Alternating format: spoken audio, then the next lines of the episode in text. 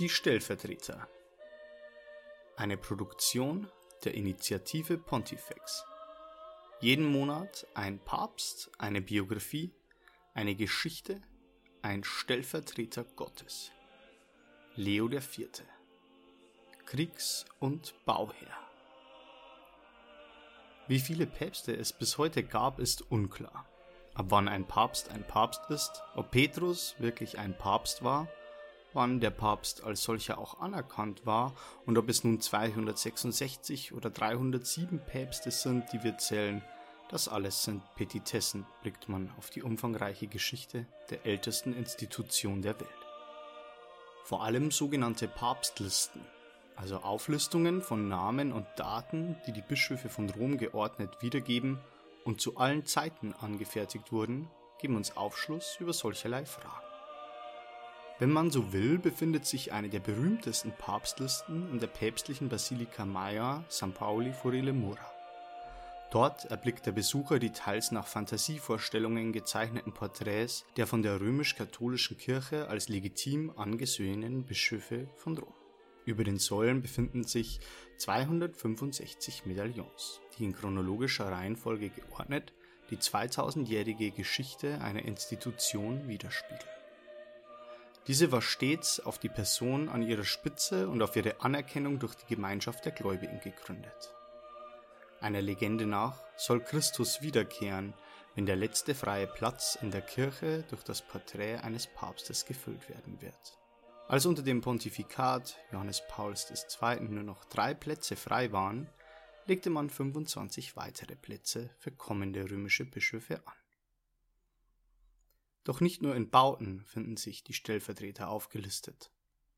In eine Handschrift aus dem 13. Jahrhundert, die in der Erlanger Handschriftenabteilung liegt, sind alle Päpste und Kaiser von Petrus bis Clemens III. verzeichnet.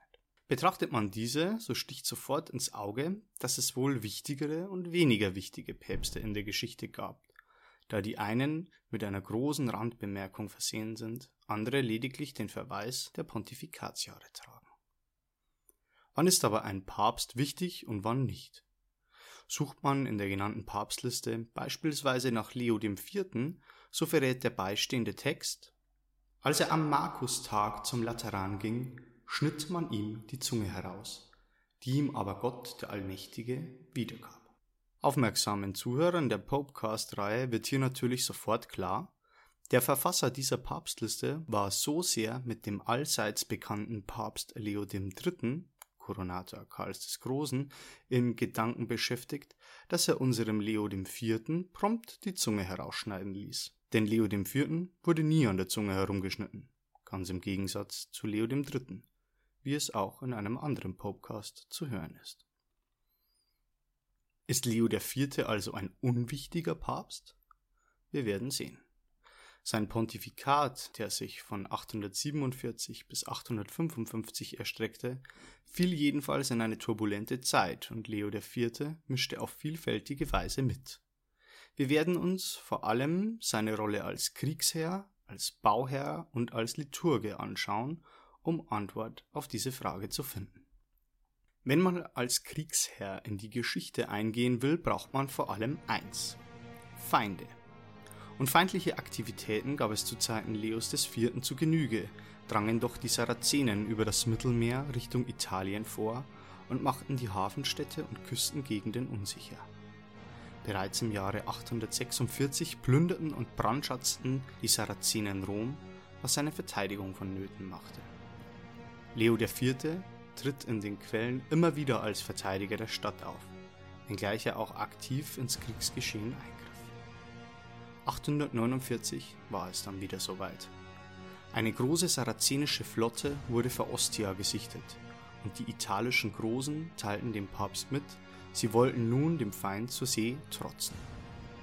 Leo IV. war sich noch nicht ganz sicher, ob er die christlichen Heerführer unterstützen sollte, da auch die Süditaliener immer wieder militärisch in das Gebiet des Papstes eindrangen und teilweise mit den Arabern paktierten. Schlussendlich konnte er aber davon überzeugt werden, Waffenhilfe zu leisten. Der Papst machte sich auf den Weg nach Ostia. Der Liber Pontificalis berichtet, dass seine Ankunft bei den Soldaten einen wahren Sturm der Euphorie auslöste. Sie jubelten ihm zu, huldigten ihm, warfen sich ihm zu Füßen und erbaten die heilige Kommunion aus seinen Händen empfangen zu dürfen, damit sie siegreich aus der Schlacht gegen die Söhne Belials, wie die Sarazenen genannt wurden, hervorgingen. Unter Hymnen, Litaneien und Gesängen zog man dann in eine nahe Kirche, um dort die heilige Eucharistie zu empfangen und für den Sieg zu beten. Unter Tränen sprach Leo sodann folgenden Segen über die Kämpfer aus. Allmächtiger Gott, an dessen rechter Hand der selige Apostel Petrus über das Wasser ging und nicht versank, und der Paulus dreimal von der Tiefe des Meeres gerettet hat, erhöre unser Flehen und gewähre uns, dass wir an deiner Rechten glücklich gegen die Feinde deiner heiligen Kirche ziehen, damit wir in deinem Namen den Sieg erringen. Danach bestiegen die Soldaten ihre Schiffe, segelten gegen den Feind, und ein Unwetter vernichtete den Großteil der sarazenischen Flotte. Der Kampf wurde zugunsten der Christenheit entschieden. Dies deutete man als ein direktes Eingreifen Gottes. Die Rolle Leos als Kriegsherr war hier also vor allem darin begründet, die Soldaten gestärkt in die Schlacht zu schicken. Das Empfangen der heiligen Kommunion unmittelbar vor der Schlacht ist etwas, das uns immer wieder in mittelalterlichen Quellen begegnet und bis in die Neuzeit anhält. Die Eucharistie als Leib Christi, Quelle und Höhepunkt des christlichen Glaubens, war konstituierend für Kämpfer in Todesgefahr, da man durch die Beichte, die vor dem Empfang abgelegt wird, gestärkt durch Christus selbst als unbesiegbar gewertet wurde. Ein Beispiel für eine solche eucharistische Stärkung im Kampf sind zum Beispiel auch kommunistische Flugblätter aus dem Spanischen Bürgerkrieg, die darauf hinweisen, vor allem Priester zu erschießen, da diese den feindlichen Soldaten vor der Schlacht die heilige Eucharistie verabreichten und Soldaten, die diese empfangen hätten, keine Angst vor dem Tode mehr hätten. Für unseren Leo IV. unterstreicht die Kommunion vor der Schlacht vor allem aber auch die kirchlich-sakrale Legitimierung des bevorstehenden Kampfes und weist somit schon auf Entwicklungen hin, die später für die Idee des Kreuzzuges wichtig wurden. Doch auch die Aufführung der Apostelfürsten Petrus und Paulus in der präprolistischen Oration versinnbildlicht, wie sehr man sich auf eine Interzession ihrerseits verließ.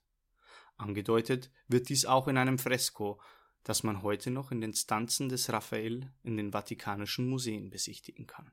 Dieses Fresko wurde zu Zeiten des Papstes Leos X. gemalt, der ebenfalls mit der Sarazenenabwehr zu tun hatte.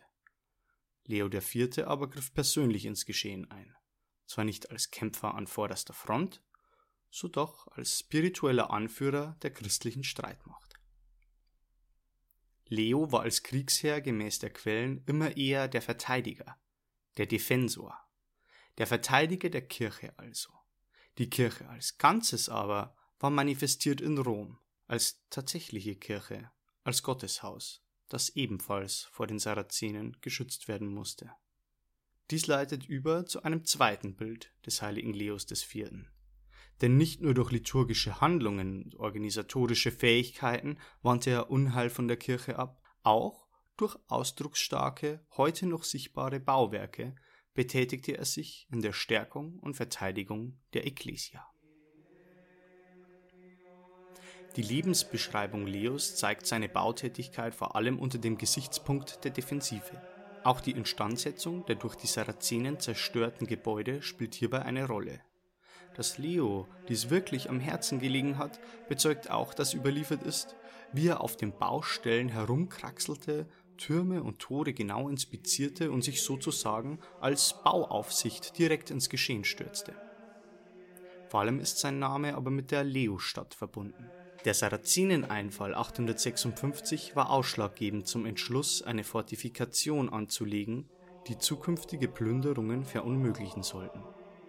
Zum Bau wurden dann auch Kriegsgefangene der Seeschlacht von Ostia herangezogen. Die bis zu 8 Meter hohen Mauern konnten zwar nicht mit den 18 Meter hohen antiken aurelianischen Stadtmauern mithalten, sicherten jedoch erstmals den Komplex um St. Peter. Nach nur fünf Jahren war der Mauerbau sodann abgeschlossen. Mauern, Grenzen, Zäune. Zu verschiedenen Zeiten eine verschiedene Wahrnehmung.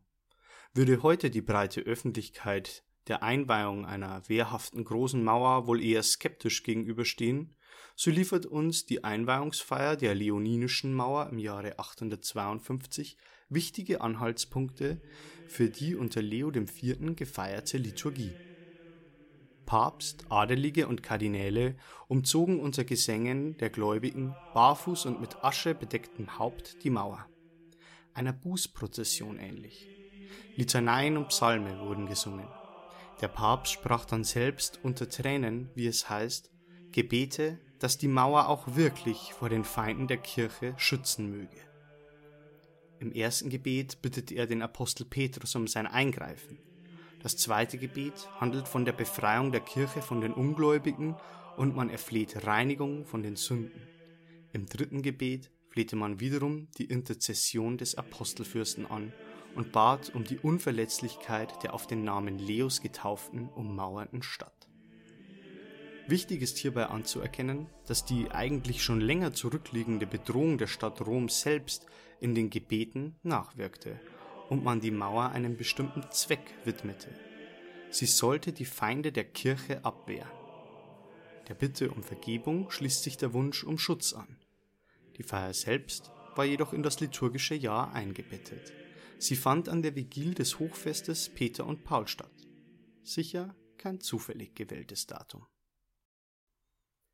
Die Heranziehung des Apostels Petrus für unmittelbare Bedrohungslagen, Leos Betätigung im Sarazenenkampf, seine liturgischen Handlungen sowie seine Baumaßnahmen sind natürlich nur einige Aspekte, die dem Pontifikat dieses Papstes des 9. Jahrhunderts widerspiegeln. Als Leo 855 starb, hatte er bereits Vorbereitungen getroffen, indem er die Übertragung des Leichnams Leos I. des Großen in die Petersbasilika veranlasste. Unter Papst Pauschales II. wurde Leo IV. dann mit seinen Namensvettern Leo I, II und III zusammengelegt. Verehrt wurde Leo IV. dann vor allem ab dem 14. Jahrhundert, dem Geschichten über seinen Kampf mit einem Basilisken, den er durch eine Art Exorzismus besiegte, in Umlauf gerieten.